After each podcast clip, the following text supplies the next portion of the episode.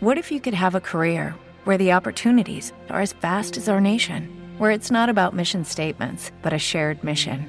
At U.S. Customs and Border Protection, we go beyond to protect more than borders from ship to shore, air to ground, cities to local communities. CBP agents and officers are keeping people safe. Join U.S. Customs and Border Protection and go beyond for something far greater than yourself. Learn more at cbp.gov/careers. Redcast, los mejores podcasts del mundo digital.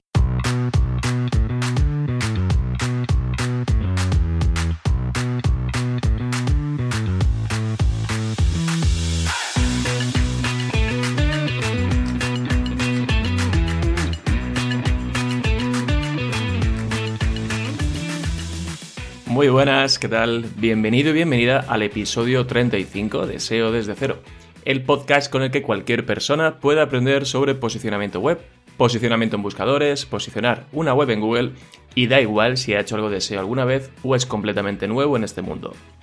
Te habla Alex Serrano de alexserrano.es, me puedes encontrar en Twitter en arroba alexserramar. También soy consultor SEO y profesor de SEO en Aula CM. Bueno, vamos con un nuevo episodio. ¿Qué tal estáis? Un episodio que se ha hecho de esperar un poco, un poco de más, pero bueno, aquí estamos y lo primero que me gustaría comentar es agradecer un par de reseñas nuevas que he visto en, Apple Podcast. La verdad que no, reviso demasiado las, las reseñas en Apple Podcast, pero bueno, de vez en cuando te llevas alguna alegría. He visto dos nuevas, una de Faedo, además son dos que me gustan bastante, dos reseñas muy muy buenas. Faedo dice, fundamental si quieres introducirte en el mundo del SEO. Empieza diciendo que no le pongo 5 estrellas porque hasta eh, lo que ya es bueno es mejorable siempre, tiene toda la razón. Pero al margen de ello, si quieres meterte dentro del mundo SEO, sin duda te recomendaría escuchar este podcast que parte desde muy abajo cogiendo esos conceptos de base que te harán falta. Pues muchas gracias Faedo por la, por la reseña. La verdad que es un poco lo que intento transmitir, ¿no? Y luego tenemos a David2441, que titula la reseña El mejor podcast de SEO que he encontrado. ¡Wow! Menudo titular. Y también dice, lo conocí hace una semana y he escuchado sus 32 episodios hasta ahora en una semana. O sea, vaya tela. En una semana todos los episodios, eh, yo creo que es un récord, ¿no? Son bastantes. Y también dice, muy bien explicado y bien estructurado, que me ha dado muchísimas ideas para mi WooCommerce. Pues genial, David. Muchísimas gracias por, el, por la reseña. Espero que tengas mucha suerte, que te funcione muy bien ese e-commerce con, con, WooCommerce y que todo lo que voy contando y lo que vendrá, lo que vendrá a futuro te, siga ayudando. Así que nada, ya sabéis, estas reseñas me ayudan, ayudan bastante a, ir mejorando, a ir creciendo, a ir llegando a más gente. Así que si tenéis Apple Podcast, si utilizáis Apple Podcast, pues siempre podéis dejar esa reseña que os animo y que a mí me hará súper feliz. Antes de entrar en faena, tengo que dar las gracias por el apoyo al patrocinador de este episodio, que no es otro que Web Empresa. Veréis, en SEO muchas veces se pasa por alto la importancia que es tener un buen hosting, que sea rápido, que sea seguro, que tu web no esté alojada en las chimbambas, es decir, que esté cerca del mercado donde quieres posicionar. ¿Y sabéis qué hosting cubre esto a la perfección? Pues claro, Web Empresa. Piensa que la velocidad de carga es algo importante, esto ya lo he comentado en algún episodio, y una parte corresponde al servidor. Es decir, que responda rápido ese servidor es fundamental. Y todas las webs que tengo alojadas en Web Empresa, tanto las propias como las de clientes, tienen un tiempo de respuesta del servidor muy, muy bueno, sin ninguna queja. Así que ya sabes, si quieres que todo esto que te he contado cumpla también, eh, se cumpla también en tu proyecto, pues Web Empresa es tu hosting. Y si estás en otro, pues no te preocupes porque Web Empresa te ayuda en todo ese proceso de migración que suena como muy complicado, pero luego es bastante sencillo. Ah, y recuerda que por ser oyente de SEO desde cero, tienes un 25% de descuento el primer año con el cupón Alex Serrano. Lo tienes, lo puedes encontrar, segura que lo necesitas en alexserrano.es barra SEO desde cero. Y otra cosa que me gustaría comentar antes de, de empezar, y es que en el episodio anterior en el que empecé, a hablar de las redirecciones en SEO, mencioné dos tipos que suelen ser las más conocidas, ¿no? Suelen ser las que más se han utilizado siempre, que son las 301, las redirecciones 301 y las redirecciones 302. Bien, pues el otro día me escribió un correo un, oyente con una duda muy buena y a raíz de esta duda he pensado que sería bueno añadir algo a ese episodio, pero como no se pueden editar los audios, pues lo hago de esta forma. El mail lo envió José de annasinia.org. Mil gracias José por el correo y por estar tan atento. No me quiero liar mucho con esto porque podría, que, podría dar para otro episodio, pero bueno, eh, y también es algo técnico, pero por resumir. Hablé de las redirecciones 302 para hacer las redirecciones temporales. Y sí es cierto que siempre se han utilizado, pero lo más correcto a día de hoy diríamos que es utilizar las redirecciones 307, ¿vale? Cuando queremos que sean temporales. Las 302 se siguen usando, yo las sigo viendo mucho en muchísimos proyectos y bueno, habría que hacer muchos experimentos para saber si efectivamente está funcionando bien o no, pero siendo puristas, cuando queremos hacer una redirección temporal, apliquemos mejor una redirección 307, ¿vale? La forma es igual, los métodos y la base es la misma, solo que cambia 302 por 307. De todos modos, si alguna vez tenéis alguna duda sobre esto o sobre cualquier otro tema que abordemos en el podcast o queréis que comente, eh, que comente algo en el podcast en concreto, recordad que podéis escribirme a info.alexrano.es y en el menor tiempo posible, a veces respondo eh, con mayor rapidez, a veces tardo un poco más, pero suelo responder a todo, ¿vale? Así que ya sabéis, ahí tenéis mi correo. Para este tipo de dudas o para sugerencias, oye, ¿podemos abordar este tema en el podcast? Pues a mí me viene muy muy bien porque también me dais ideas y así me adapto a lo que podéis necesitar. Venga, ahora sí, vamos ya con el tema de hoy. Hablamos de extensión de contenidos y su importancia o no en el SEO. Oye, oye, dicen por ahí, he oído, he leído, cuenta la leyenda que para posicionar necesitamos más de 300 palabras. Ah, y que si escribes más texto y haces posts más largos que la competencia, pasarás por encima de ellos, como una pisonadora. Haz un post de 10.000 palabras y no tendrás que preocuparte por el SEO más en lo que te queda de vida.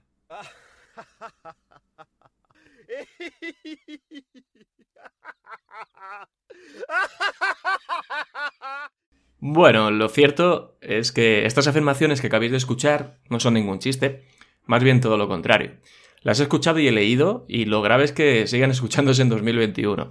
El objetivo de este episodio no es otro que desmitificar algunas de estas afirmaciones y que entiendas que la extensión de contenido por sí sola de, de, los textos, de los contenidos, no es importante, aunque sí hay que tener cosas en cuenta a la hora de ponerse delante de una hoja en blanco para redactar y por supuesto te las voy a contar.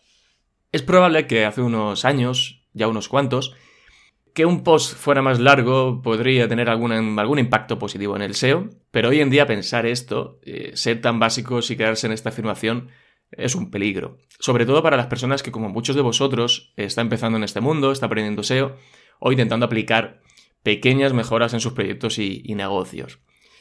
Hemos escuchado y leído de todo sobre este tema, que si un mínimo de 300 palabras son necesarias para posicionar, eh, y al final este tipo de, afirmaciones o de cosas que se nos van quedando dentro, que van eh, poco a poco haciendo, eh, se va quedando en nuestro cerebro, es por culpa, bueno, por decirlo de alguna forma, por culpa de, plugins y de herramientas como, propios SEO Yoast, ¿no? Como Yoast, que en sus recomendaciones te dan un, oye, tienes que cumplir un mínimo de 300 palabras.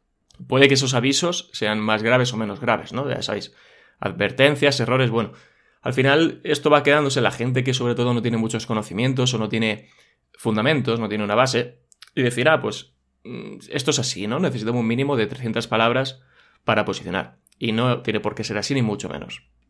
También hemos escuchado en muchas ocasiones que cuanta más extensión tenga un post, mejor posicionará. Y esto tampoco es así, y ni mucho menos así de básico. Podría tener detrás, ya sabéis que en SEO, la palabra depende nos encanta, y es un depende y acompañado de una serie de cosas, ¿no? Que luego vamos a ver. También hemos hablado de, pues se ha escuchado muchas veces, que hacer un contenido más largo que la competencia podría hacer que esto, bueno, pues que posicionáramos mejor o al menos esa parte la tuviéramos ganada.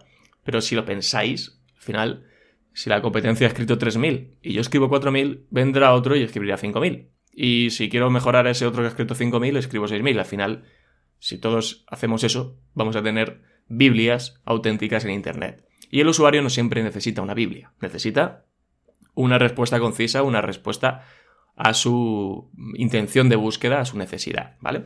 También todo esto viene motivado porque eh, ya no solo plugins como yo SEO, sino muchas otras herramientas al final nos dan datos cuantitativos de extensiones, de uso de keywords, al final son, son números. Y nos quedamos muchas veces en meros análisis cuantitativos, que al final están hechos por máquinas que no están interpretando todas las variables posibles. No interpretan el entorno, no interpretan el mercado y un montón de cosas más que nosotros como humanos sí que debemos poder analizar, ¿vale? Como humanos debemos aplicar ese análisis cualitativo y sacar nuestras propias conclusiones apoyarnos en datos y luego pues decidir qué es lo que necesitamos según cada caso. Y puede que de inicio no lo hagamos perfecto, incluso que, nos equivoquemos con el planteamiento, pero no pasa nada porque siempre estamos a tiempo de modificar y probar algo diferente, porque eso en SEO es, digamos, la norma, el día a día de nuestro trabajo. Entonces, ¿es verdaderamente importante la extensión de un contenido? ¿Es, es diferencial en SEO? Bien, pues para que llegues a entender por qué no es importante como tal, eh, la extensión de contenido, te tengo que explicar algunas cosas para sentar esos conocimientos, ¿vale? Lo primero de todo, y esto ya lo hemos hablado en algún otro episodio, es mm, que, bueno, lo primero que deberías tener en cuenta es que para cada tipo de intención de búsqueda, el contenido adecuado va a ser diferente. Y ya no solo estoy hablando de extensión, también hablo de formato, el tipo de página, el tipo de resultado. Estoy hablando del diseño de la página, del formato, de la forma de comunicar, va a cambiar. De esto hablé sobre todo en el episodio de, intención de búsqueda. Dentro de los tipos de intención de búsqueda, por ejemplo, tenemos los mm, tipos de búsqueda no y no simple, es decir, las de saber y de saber simple. Cuando un usuario está haciendo una búsqueda que es de no, de saber, seguramente necesite un contenido más amplio, más detallado, que desgrane además quizás unos subtemas, pero cuando está buscando algo con una no simple, con una saber simple, va a necesitar que ese contenido sea más, más conciso, más concreto. No va a necesitar miles y miles de palabras. Seguramente necesite desde un dato hasta una frase o un párrafo. Por lo tanto, hay veces que podemos, como se dice, llegar a posicionar apenas sin contenido. Con una frase, con un párrafo cuando un usuario busca una definición de algo, o busca un dato, o busca, bueno, sí, una introducción a, un tema, eh, ese usuario no necesita un post de 10.000 palabras, ni mucho menos. Va a necesitar exactamente que le expliquen o que le den ese dato, o esa frase, o ese párrafo. No va a necesitar mucho más. Por lo tanto, tenemos que adaptarnos en esa extensión de contenido a cada tipo de intención de búsqueda. Y ojo, porque dentro de los tipos de búsqueda no simple, que son más concretas, hay veces que necesitaremos, o que más bien el usuario necesitará un párrafo, imaginemos, eh, yo qué sé, 50, 80 palabras, y en otro tipo de no simple va a necesitar 200 o 300 o 500. Y a lo mejor en un tipo de búsqueda no, de saber más amplio, va a necesitar 1000, 2000, 3000, 4000, 5000. Todo esto depende de otros factores que luego más adelante en el episodio vamos a comentar. Ahora, ¿Existe una correlación entre contenido más extenso y mejor posicionamiento? Pues, eh, a ver, decir simplemente que, por un que porque un contenido sea más extenso posicionará mejor es un atrevimiento, quedarnos en la superficie, ¿no? Y además, esto no tiene mucho fundamento. ¿Puede existir cierta correlación entre la extensión y un mejor posicionamiento? Sí, pero ¿por qué? Lo primero de ello que hay que entender y, de lo que tenemos que hablar son los backlinks, ¿vale? Los enlaces entrantes. Ya sabéis que son importantes para el SEO y más si vienen de webs de tu temática, desde contenidos muy relacionados. Pues bien, hay varios estudios que determinan que los contenidos más extensos reciben más backlinks. Por un lado tenemos eh, Href, que tras analizar 900 millones de páginas, eh, bueno, pues se ve como a más contenido, más extenso, más dominios de referencia tienen esas, esas páginas, ¿vale? Esos posts. Pero ojo, porque a más extenso hasta un máximo de mil palabras. ¿Vale? Hay varios estudios y este estudio en concreto pone el límite en mil palabras, en artículos de mil palabras. No estamos hablando de mucho menos de 5.000 o 10.000 palabras. Hay otro estudio de Backlinko, utilizando datos de BatSumo, que también tras analizar 900 millones de páginas concluyen que los posts más largos obtienen hasta un 77% más de backlinks que los posts más cortos. En este estudio sí que tuvieron en cuenta posts de hasta 10.000 palabras. Y justo los que están en el rango de entre 3.000 y 10.000 palabras son los que más backlinks reciben. Y llegados a este punto, pues pensarás, eh, está claro, mejor escribir un post de 8.000 palabras y así recibiremos más backlinks. Mm, bueno, no es tan sencillo, ojalá lo fuera. También el mismo estudio de Href que he mencionado antes veían cómo los contenidos de a partir de 1000 palabras empezaban a tener menos backlinks, al contrario que de estudio de backlink. Curioso, ¿verdad? Y es que al final son estudios que pueden apoyar ciertas teorías o hipótesis, pero no todo es blanco o negro. Sí podemos pensar que los contenidos más extensos y por lo tanto más elaborados pueden conseguir más backlinks.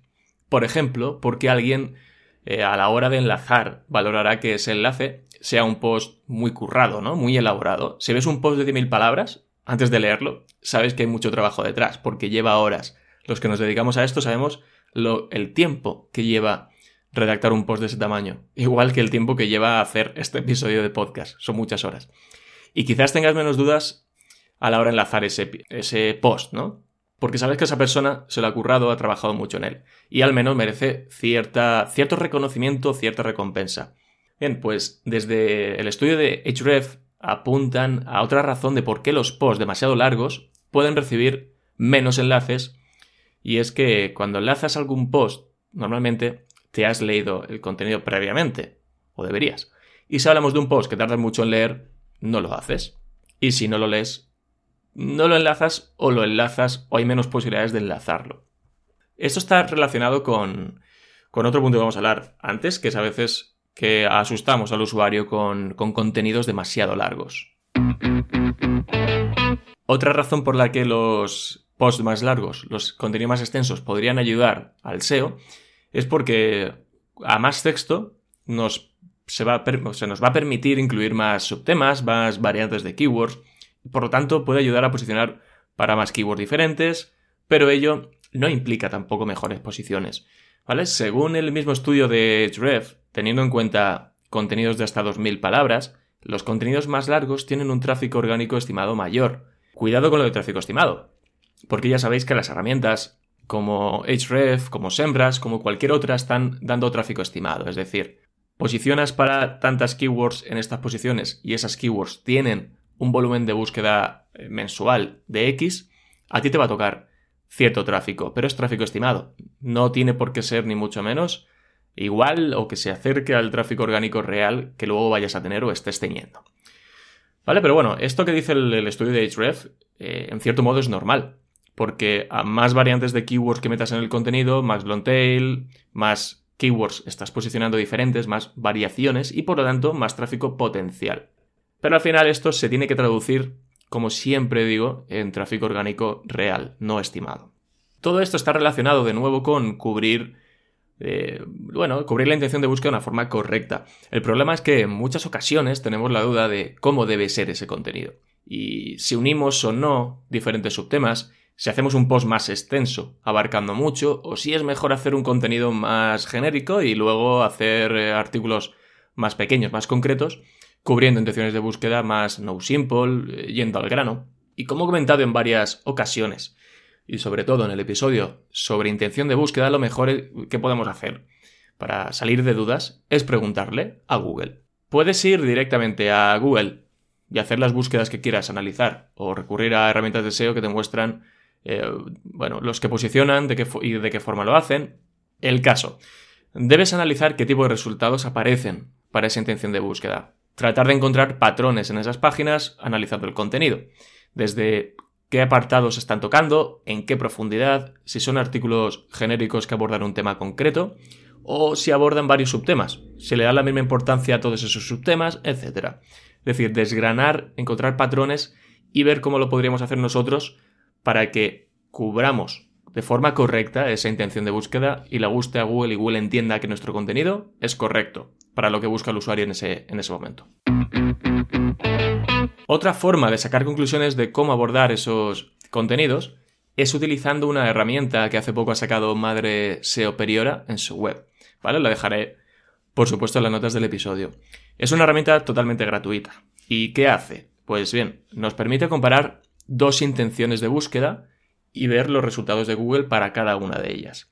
Esto nos viene perfecto cuando tenemos dudas, por ejemplo, de cómo Google interpreta dos intenciones de búsqueda. Si entiende que son diferentes o si en cambio que son la misma. Esto te ayudará sobre todo a decidirte si haces un contenido o haces dos tratando los temas por separado. Por ejemplo, quieres posicionar para la keyword TPV y para qué es un TPV. Pero no sabes si esas dos intenciones de búsqueda vienen a ser lo mismo o no. Claramente una es más genérica y la otra es más específica. Hasta ahí todo bien, pero ¿los resultados que aparecen para cada búsqueda son diferentes? ¿O incluso aparecen siempre resultados informativos en ambas? ¿O se cuelan resultados transaccionales? Porque quizás, no sé, aparecen solo páginas de soluciones TPV. Bien, pues utilizando esta herramienta, por ejemplo, yo comparo las búsquedas TPV y qué es un TPV. Lo primero que veo con la comparativa de las dos intenciones es que hay tres páginas que coinciden, que están en las dos búsquedas diferentes y además están en el top 5. La herramienta te va a marcar en verde las que son coincidentes en ambas búsquedas. También veo que para TPV se alternan resultados informativos y resultados transaccionales. En cambio, para qué es un TPV, como era de esperar, los resultados son 100% informativos. Pero una cosa que puede ocurrir en este tipo de búsquedas y ocurre es lo siguiente. Yo soy una empresa que ofrece un TPV y quiero posicionar para TPV, principalmente y además con un resultado transaccional, pero veo que aparecen resultados informativos o que aparecen, eh, bueno, resultados informativos, aunque luego tienen una carga, una buena carga transaccional. ¿Qué hago en este caso? ¿Preparo una página para vender mi TPV pero añado mucho contenido informacional? ¿O hago una página enfocada solamente a la keyword TPV sin contenido informacional y hago un post en el blog para posicionar para que sea un TPV? Es decir, voy a por la keyword con un todo en uno, con all in one, o hago diferentes páginas o voy con diferentes URLs a cubrir de una forma más concreta diferentes intenciones de búsqueda. Pues no es nada sencillo de responder, ¿vale? Lo primero es pensar en cubrir la intención de búsqueda de una forma correcta. Si Google muestra un tipo de resultados es porque mediante sus algoritmos, como RankBrain, ha aprendido que ese tipo de resultado son los que necesita el usuario para cubrir esa intención de búsqueda. Google aprende del comportamiento del usuario. Por otro lado, hay que pensar que, bueno, que, una empresa que busca, una empresa que busca una solución TPV, ya sabe lo que es un TPV. Está en un momento de búsqueda, en un momento del embudo diferente. Por lo tanto, lo ideal no sería hacer una página kilométrica contando que es un TPV, características y demás. Sería mejor, en mi opinión, hacer una página enfocada a vender el TPV y aparte un post enfocado a explicar lo que es un TPV, sus funciones, ventajas, etc. Porque ese post va a estar enfocado a otro tipo de público, al menos un público. No, no es un público diferente, no tiene por qué serlo, o sí, pero sobre todo va a ser un público que está en un momento del embudo en el que está buscando información, en el que se está formando un criterio, está todavía muy, muy verde. Está todavía en el top of the funnel, ¿no? No, va a necesitar todavía contratar un TPV porque todavía está viendo qué es un TPV y si le puede solucionar sus problemas. Con todo esto que, he estado contando, con estas herramientas y con esta forma de, analizar y de intentar discernir entre qué, debemos hacer, matamos varios pájaros de un tiro.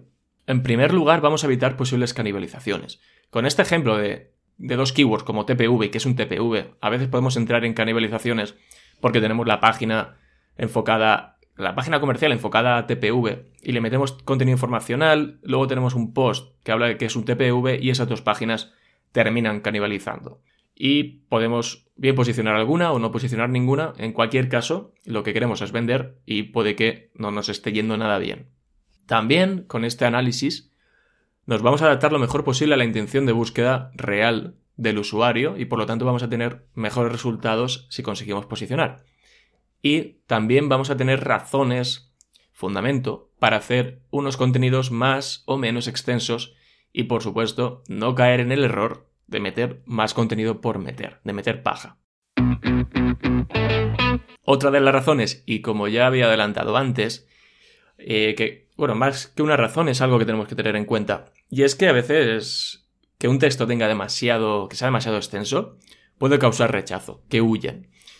Eh, hay un estudio hecho por Medium que dice que las publicaciones que necesitan más de 7 minutos en, ser leídas eran menos, bueno, menos visitadas, menos leídas, pasaba menos tiempo en ellas. Y si lo pensáis, esto tiene cierta relación a nivel de SEO.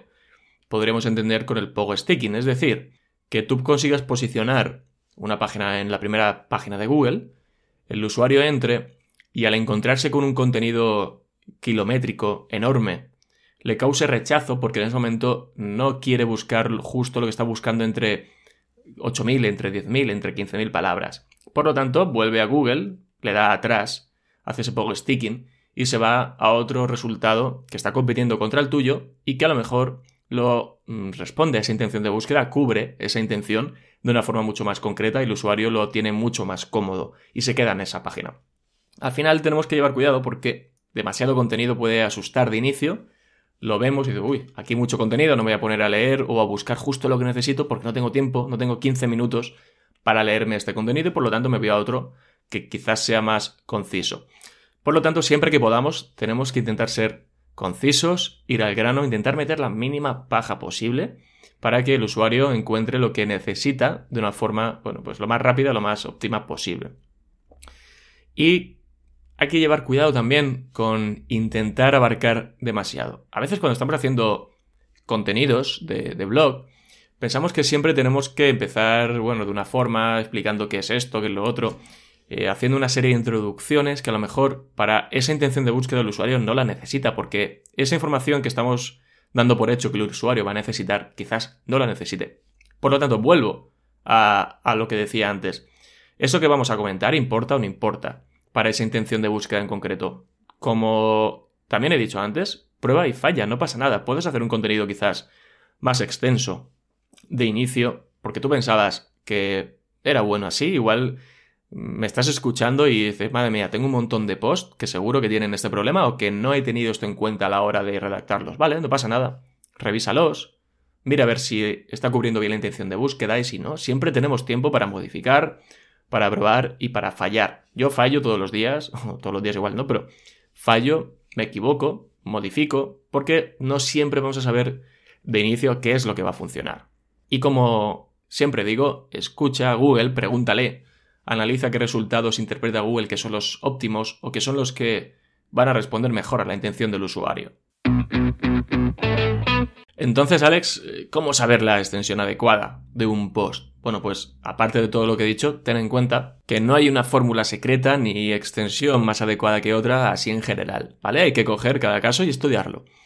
Piensa en qué necesita el usuario que busca esa keyword o esa intención de búsqueda que quiere cubrir. ¿Qué tipo de contenido? ¿Con qué profundidad? Si eh, vamos a tener que meter muchos subtemas y esos subtemas en qué profundidad vamos a entrar a tocarlos, cuánto contenido necesitan cada uno de esos subtemas. Analiza la competencia también, esto es importantísimo. No con el objetivo, cuidado, de, de copiarnos ni de escribir más que ellos, sino para ver los que posicionan, con qué lo hacen y cómo lo hacen. Porque si están posicionando y llevan un tiempo posicionados, por algo será. Analiza qué apartados y, sub y subapartados, subtemas están tratando, cómo organizan el contenido, qué encabezados están utilizando, cómo abordan el tema más profundamente, empiezan de una forma más básica y van cada vez metiéndose más. Todo esto, intentar entender por qué está funcionando, por qué están posicionando esas páginas, esos resultados. Y luego también te puedes preguntar cómo puedes hacerte, cómo puedes hacer el post lo más completo, pero también de una forma efectiva y sin rellenar, ¿vale? Cuando hablo de completo no hablo de hacer un artículo muy largo, que abarque muchas cosas por abarcar, sino que sea efectivo, la información sea efectiva y que no tenga relleno. Para ello podemos utilizar un montón de herramientas para sacar ideas.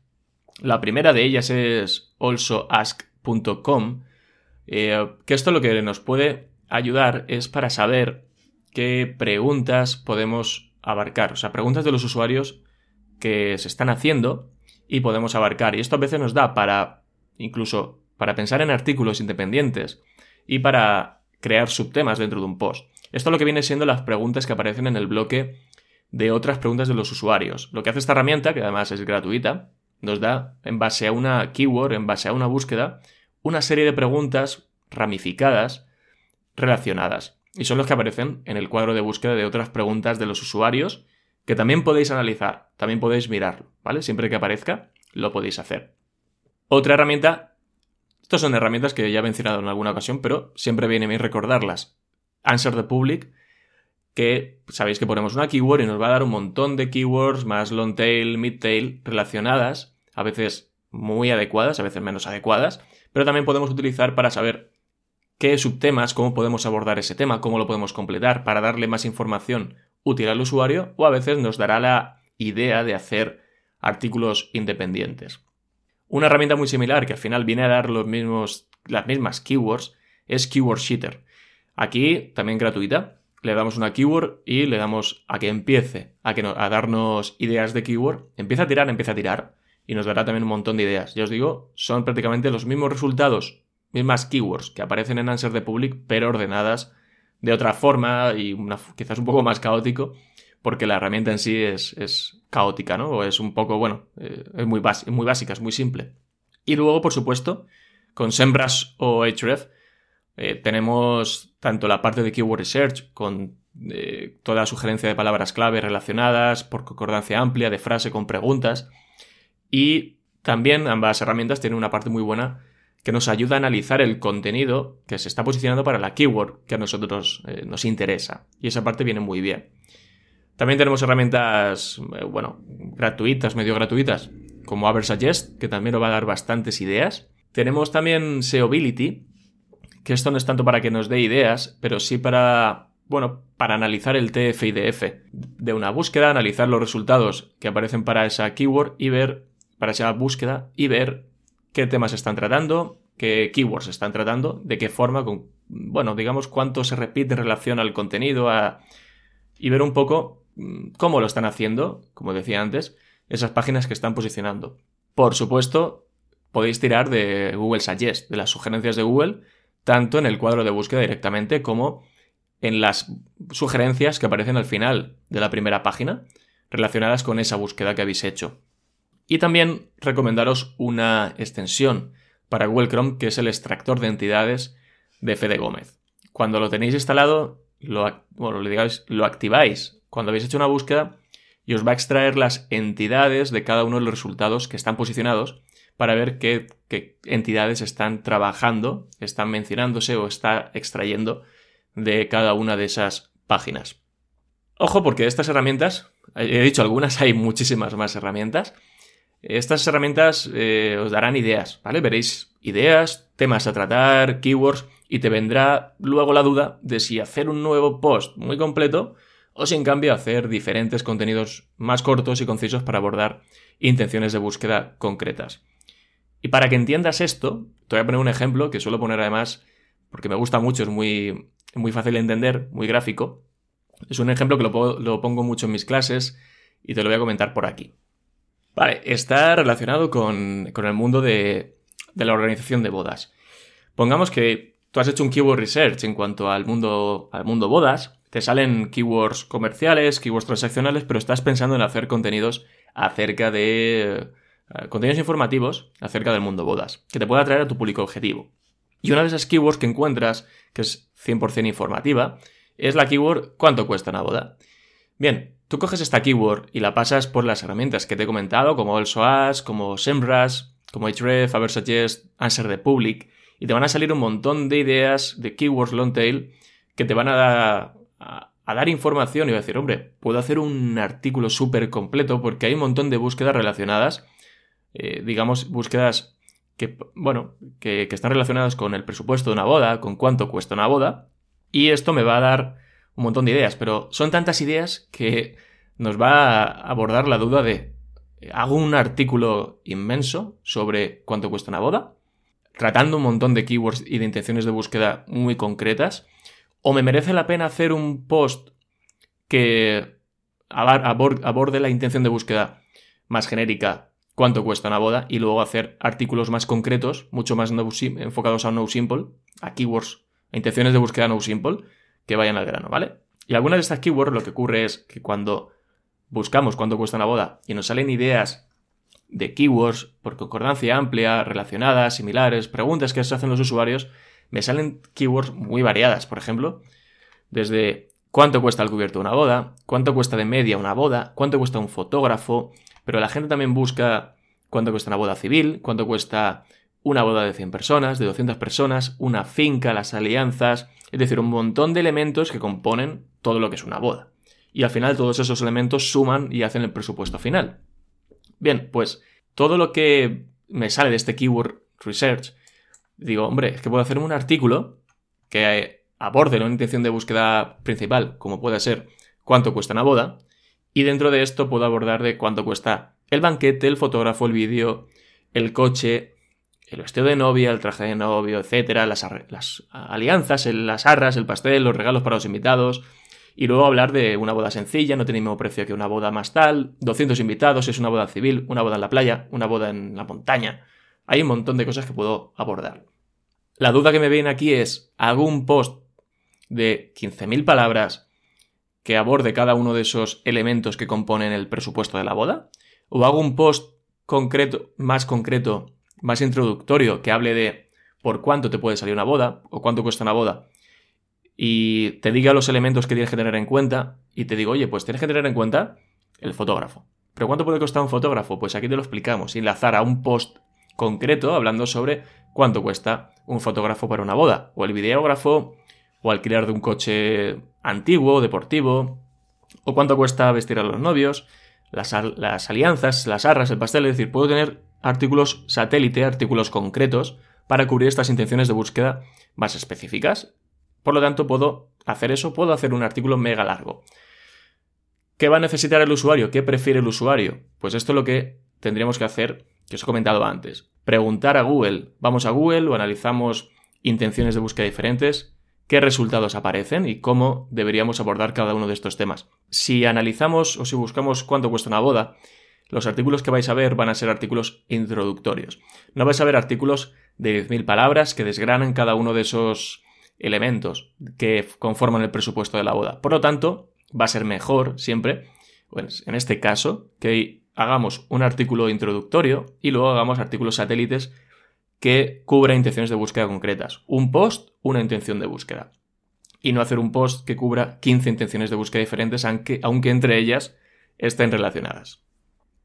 Como veis, ideas nos van a salir muchísimas. Tenemos un montón de herramientas que nos van a dar todas estas ideas y luego pueden surgir estas dudas. Preguntemos a Google, analicemos, analicemos las páginas que están posicionadas e intentemos nosotros hacerlo mejor. Siempre tendremos tiempo de modificar, de añadir, de, fusionar contenidos, de separarlos, siempre estaremos a tiempo de hacerlo, por eso no os preocupéis. Ahora bien, si de inicio ya podemos hacerlo lo mejor posible, pues llegaremos antes a nuestros objetivos y perderemos o tendremos que invertir menos tiempo luego en estar cambiando, modificando. Como veis, el tema de la extensión de contenidos es muy relativo, tenéis que ver cada caso, no nos podemos quedar siempre con una eh, respuesta. Y por supuesto que a la larga, contenidos muy currados o quizás más extensos pero con cierta justificación pueden hacer que, el, SEO sí que puede ir mejor en esos contenidos en concreto por esa serie de razones que hemos comentado antes. Hasta aquí el episodio de hoy. Espero que os haya gustado, espero que haya conseguido desmitificar este tema de la extensión de contenidos, de si es más largo o si es más corto, qué debe ser mejor. Como siempre, muchísimas gracias por estar al otro lado. Ya sabéis, si os ha gustado, compartirlo en redes sociales, compartirlo con vuestros eh, colegas de profesión, dejar una reseña, un comentario, un like. Podéis preguntarme cosas, sugerirme cosas, criticar de forma constructiva, lo que queráis. Nos escuchamos en el siguiente episodio. Un abrazo muy fuerte. Hasta luego.